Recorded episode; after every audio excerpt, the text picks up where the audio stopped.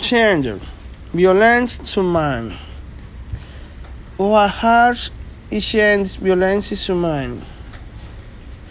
The term gender violence refers to an to an as the T say to harm is person because of the change gender violence constitute unsorry violence uh, of human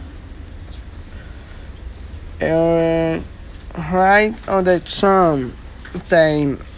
In the human life threatening harm in protection on the problem serious Other violence how how occurs uh, night.